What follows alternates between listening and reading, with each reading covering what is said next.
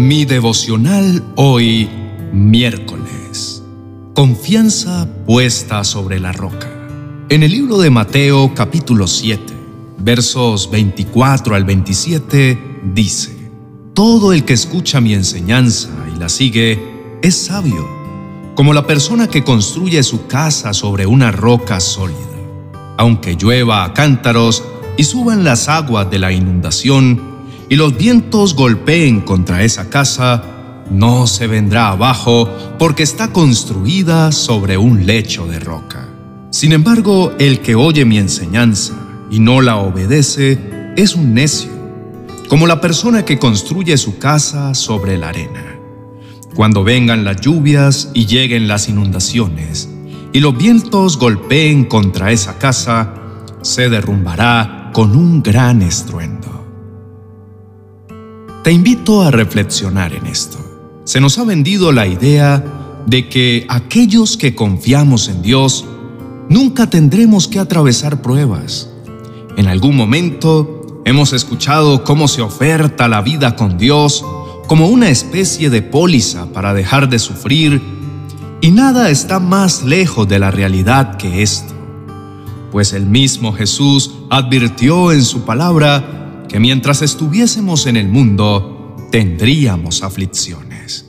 Pero nos invitó a confiar en que su obra victoriosa ya había sido consumada y ahora por su sacrificio podíamos estar seguros que aún los valles y momentos difíciles son para nuestro bien. Si el mismo Señor Jesucristo advirtió que el camino de la fe no era un camino de rosas, era una verdadera batalla que solo los violentos llegaban a arrebatarla, que tendríamos aflicciones, pero que Él, en carne propia, vino a demostrarnos que aún en medio de la persecución, la crítica, los señalamientos, es posible mantenerse firme dependiendo de nuestro Padre Celestial, amparándonos bajo la sombra de sus alas y observando cómo Él pelea nuestras batallas y nos saca victoriosos de la adversidad.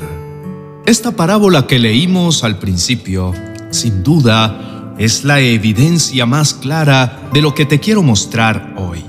En ella, el Señor Jesucristo estableció un paralelo entre los sabios y los necios, enfatizando que la ventaja de los sabios no estaba en su personalidad o su carisma, sino en la elección que hizo sobre el fundamento en el cual edificó su vida. Ahora fíjate que en ningún momento la parábola dice que el sabio no tuvo que atravesar por dificultades o no tuvo que experimentar la tormenta y los vientos difíciles.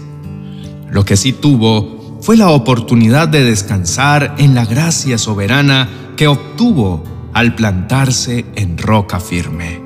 Hoy quiero preguntarte, ¿qué tanto te cuesta poner tu confianza en la roca firme? Eso teniendo presente que eso puede significar en ocasiones poner a los pies del Señor tu propia voluntad. Si observamos esta reflexión, podemos deducir que quien construyó sobre la roca tuvo que hacer un esfuerzo mayor que aquel que solo construyó sobre la arena. No siempre elegir seguir a Dios será la opción más fácil, pero siempre será la más segura. Construir sobre la roca es entender que tenemos un Dios particularmente especial. Tiene formas de obrar novedosas y en muchas ocasiones sencillamente inexplicables. Y es que es tan creativo en su manera de ser y de actuar, impredecible en todas las maneras posibles, que nunca puedes asegurar que Dios va a obrar de cierta forma, pero de lo que sí puedes estar seguro es que obrará, actuará e intervendrá a su manera y a su forma. En la vida he podido conocer a un Dios que le encanta llevarnos al límite de nuestra fe. Si hay algo que debes tener muy claro cuando de conocer y vivir bajo los planes de Dios se trata, es que a Él no le limita ni el tiempo ni el espacio. Él obra como quiere y cuando quiere, sin ningún peligro de llegar a improvisar. Él siempre tiene un plan, desde antes de la fundación del mundo. Y aunque todo parezca estar un poco loco, todo está siguiendo su perfecto camino. Aunque no sé la situación que puedas estar atravesando, quiero invitarte en este momento para que eleves una poderosa oración delante de Dios y permitas que Él te dé la confianza que necesitas para descansar en sus planes. Oremos. Mi amado Rey de Reyes, tú eres soberano y perfecto. Seguro estoy que nada se escapa de tu control, ya que por tu palabra fueron hechas todas las cosas. Con el sonido de tu voz, de la nada se produjo todo. Sé que hoy estoy delante del soberano, del eterno y de aquel que nunca se equivoca.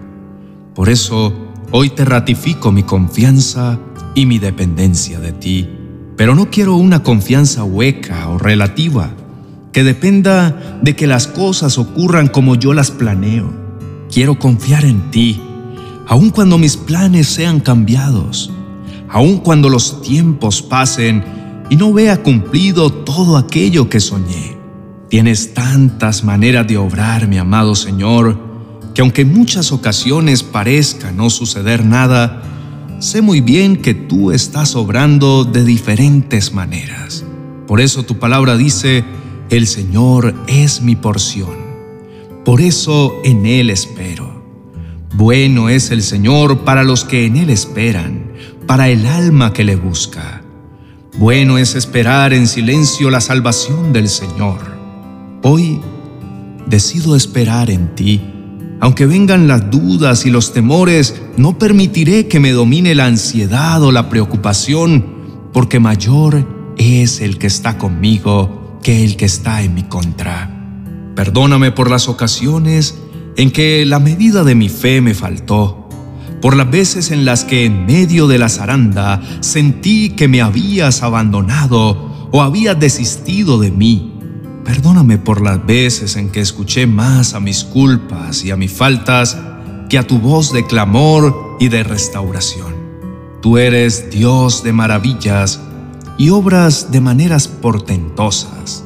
Cuando tú apareces en escena, amado Señor, todo cambia, todo cobra sentido, aún mi dolor, aún mis debilidades, aún lo que mi adversario quiere usar para mi mal, Tú, Señor, tienes la capacidad de transformarlo para mi bien. Perdóname por mi orgullo, por todas las veces que he renegado de mi elección de construir sobre la roca eterna que eres tú, y hasta he llegado a sentir envidia por aquellos que yacen construyendo su vida sobre la arena, porque muchas veces me ha ganado tal vez mi altivez o mi egoísmo, y he pretendido independizarme de ti, haciendo las cosas a mi manera y en mi tiempo. Y hoy reconozco, Señor, que hacer cosas correctas fuera de tu tiempo correcto termina por hacerme mucho daño. Han sido muchas las veces que reconozco que me he afanado y he intentado que las cosas ocurran a mi manera, que he sembrado la semilla y de forma casi inmediata ya estoy pretendiendo obtener el fruto que he olvidado, que como dice tu palabra en Eclesiastés, hay un tiempo para todo bajo el sol. He pretendido que tú, mi amado Dios, te ajustes a mis planes, cuando son mis planes los que se deben ajustar a ti. En el nombre de Jesús, amén y amén.